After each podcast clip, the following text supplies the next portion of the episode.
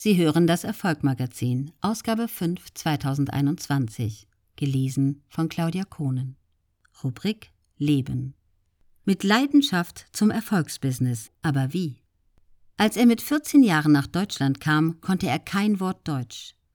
Dieses Jahr wurde er zum zweiten Mal zum Speaker des Jahres gewählt. Wenn einer weiß, wie man sich allen Widrigkeiten zum Trotz die eigenen Träume verwirklicht, dann ist das Elmar Rassi. Seine traumatische Vergangenheit sieht man dem heute 43-Jährigen kein bisschen an. Der schicke karierte Anzug, die perfekte gebundene knallrote Fliege, das verschmitzte Lächeln, das sofort Vertrauen und Zuversicht weckt. Die Ereignisse, die El-Marassi durch den Krieg in Aserbaidschan und die Flucht mit seiner Familie in jungen Jahren erlebt hat, haben jedoch tief in sein Leben eingeschnitten und unsichtbare Narben hinterlassen. Sein neues Leben in Deutschland sei ihm deshalb wie ein Geschenk vorgekommen. Dafür war ich unbeschreiblich dankbar, und es war immer meine Leidenschaft und meine Motivation, dem Land etwas zurückzugeben. So war aus dem Tiefpunkt seines noch jungen Lebens Elmars Berufung geboren. Menschen zu motivieren, zu inspirieren, um bei der Verwirklichung ihrer Träume zu unterstützen. Bis er sich daraus ein erfolgreiches Business aufbauen konnte, hat es allerdings 17 Jahre gedauert. Mit den Erfahrungen, die er auf seinem Weg gesammelt hat, hilft er heute anderen Menschen dabei, ihre Berufung zu finden und zum Erfolgsbusiness zu machen. Seine wichtigsten Erkenntnisse hat er mit uns geteilt. Nicht Trends, sondern den eigenen Interessen folgen.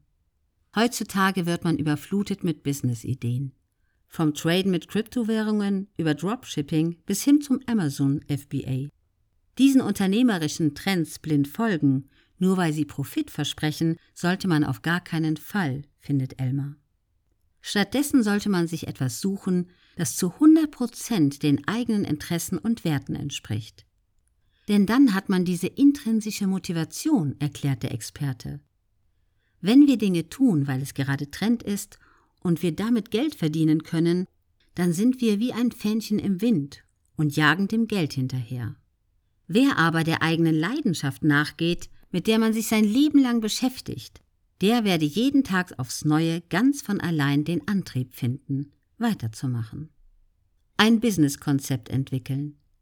Ist das persönliche Warum einmal gefunden, fehlt nur noch das passende Businesskonzept. Der Schlüssel für ein erfolgreiches Businessmodell ist Elmar zufolge zweierlei. Zuerst müsse man wissen, wie man die richtigen Menschen anzieht, die genau das Problem haben, das man mit der eigenen Leidenschaft lösen kann. Im nächsten Schritt müsse man herausfinden, wie man genau diese Menschen in glückliche Kunden verwandelt. So könne aus einer Leidenschaft eine Berufung und schlussendlich ein erfolgreiches Business werden. Unperfekt beginnen statt perfekt zögern. Das größte Hindernis stellt sich vielen bereits ganz am Anfang in den Weg, berichtet Elmar von seinen Coachings. Zum einen fehle es den meisten an einem klaren Fahrplan. Vieles lasse sich heute ergoogeln. Aber jedes Business ist individuell.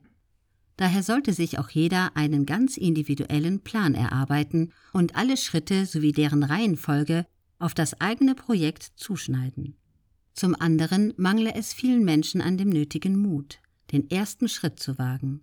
Sei es das fehlende Selbstbewusstsein, ein zu ausgeprägter Perfektionismus oder die blanke Existenzangst.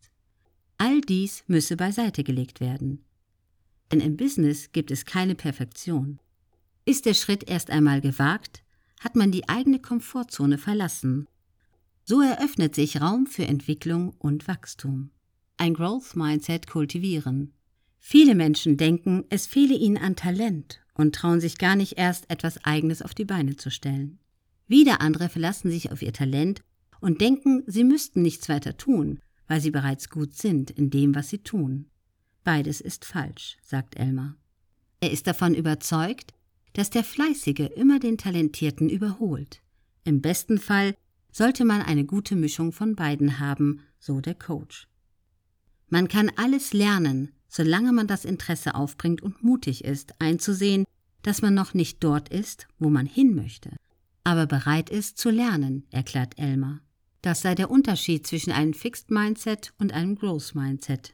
Menschen mit einem Fixed Mindset denken, dass sie die Talente, die sie haben, nicht weiter verändern können. Menschen mit einem Growth Mindset wissen, dass sie sich immer neue Stärken und Talente aneignen und bereits vorhandene weiterentwickeln können. Ein Growth Mindset könne man kultivieren, meint der Experte, indem man beginnt, aktiv jeden Tag ein Stück an sich zu arbeiten, zum Beispiel mit Hilfe von Büchern, Kursen oder Seminaren. Auch Mentoren, die bereits dort sind, wo man selbst hin möchte, können einen dabei helfen, den eigenen Weg zu finden.